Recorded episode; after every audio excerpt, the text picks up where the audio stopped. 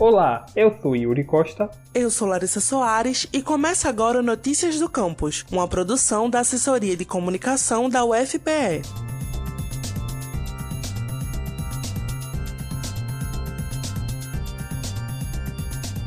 Febre, tosse, dor de cabeça e nas articulações. Esses sintomas têm confundido muita gente nas últimas semanas. Todos eles podem ser indicativos tanto da Covid-19 quanto da variante Darwin, uma mutação do vírus da influenza H3N2, que foi identificada no Brasil pela primeira vez em dezembro de 2021. As duas são doenças respiratórias e, por apresentarem muitas semelhanças, podem dificultar o diagnóstico de quem for acometido por elas, mas diferenciá-las não é impossível, pois alguns sinais são mais presentes em uma do que em outra.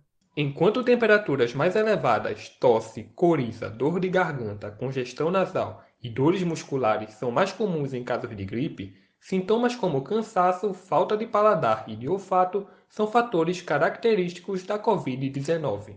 Nós conversamos com o infectologista do Hospital das Clínicas da UFPE, o Dr. Paulo Sérgio, e ele nos contou o que fazer ao sentir algum desses sintomas gripais.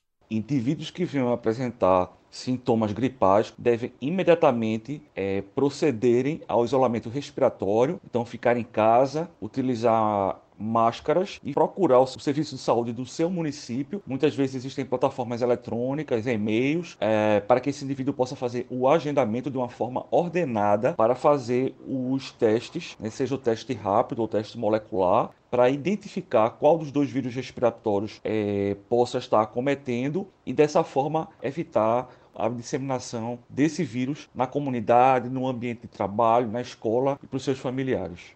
Assim como para a Covid-19, a base do tratamento para a gripe causada pelo vírus H3N2 tem como objetivo promover o alívio dos sintomas, podendo ser recomendado repouso, consumo de líquidos, alimentação leve e uso de medicamentos de acordo com a recomendação médica. Porém, a melhor forma de combater as doenças é a prevenção. Além das semelhanças entre os sintomas e os tratamentos, as medidas de prevenção da Covid-19 e da H3N2 também são as mesmas. É necessário manter o distanciamento entre as pessoas, sempre usar máscara, lavar as mãos sempre que possível, utilizar o álcool em gel, evitar aglomerações e manter a vacinação em dia.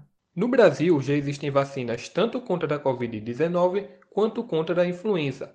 Então, se ainda não se vacinou, vá ao posto de saúde mais próximo, se informe e se vacine. Vacinas salvam vidas.